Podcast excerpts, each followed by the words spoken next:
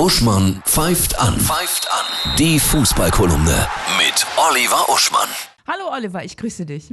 Hallo Annette. Was für ein Olympiadebakel für unsere deutschen Fußballer. Sie sind raus, ausgeschieden, Vorrunde. Ja, ja, der kleine zusammengewürfelte Haufen. Da hätte eine Mannschaft hinfahren müssen, die ein eingeschworenes Team ist. Zum Beispiel der TSV Havelse.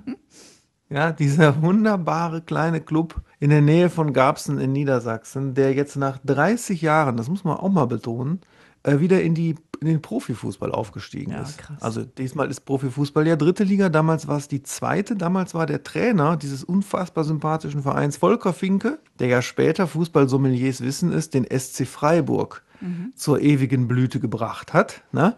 Der dies, diesmalige Volker Finke hieß Jan Zimmermann, ist dann auch gegangen, nachdem er dieses Husarenstück hingelegt hat, trainiert er jetzt Hannover 96, jenen Club, in dessen Stadion Havelse jetzt aber spielen muss. Ja. Weil das Stadion von Havelse ist so klein, dass es die Drittliga-Auflagen nicht erfüllt. Das ist so unglaublich alles. Ja, wie ich mal in einer alten Folge sagte, lieber DFB, ich finde diese Regel kacke. Ja, es kommt doch darauf an, wie viele Leute da hinkommen. Und nicht in welcher Liga ich spiele. Ne?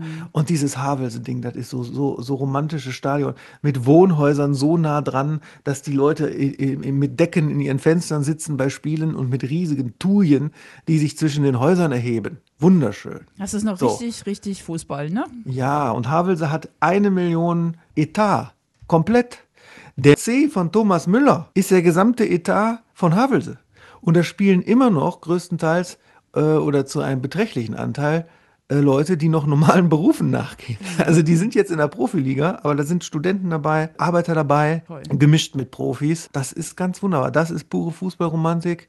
Und einer jener Vereine, äh, wo meine Daumen blau werden. Ah, Damals in den 90ern haben die bei Auswärtsspielen hat so ein örtlicher Gastronom die Kreisstraße gesperrt und immer so eine riesige Biertheke aufgebaut. Und Leute, die durch Havelse fahren wollten, die gar nicht wussten, was los ist, mussten um den Ort herum. Ja, Mhm. die zweite Liga läuft. Was haben wir da im Angebot? Die Highlights der Woche?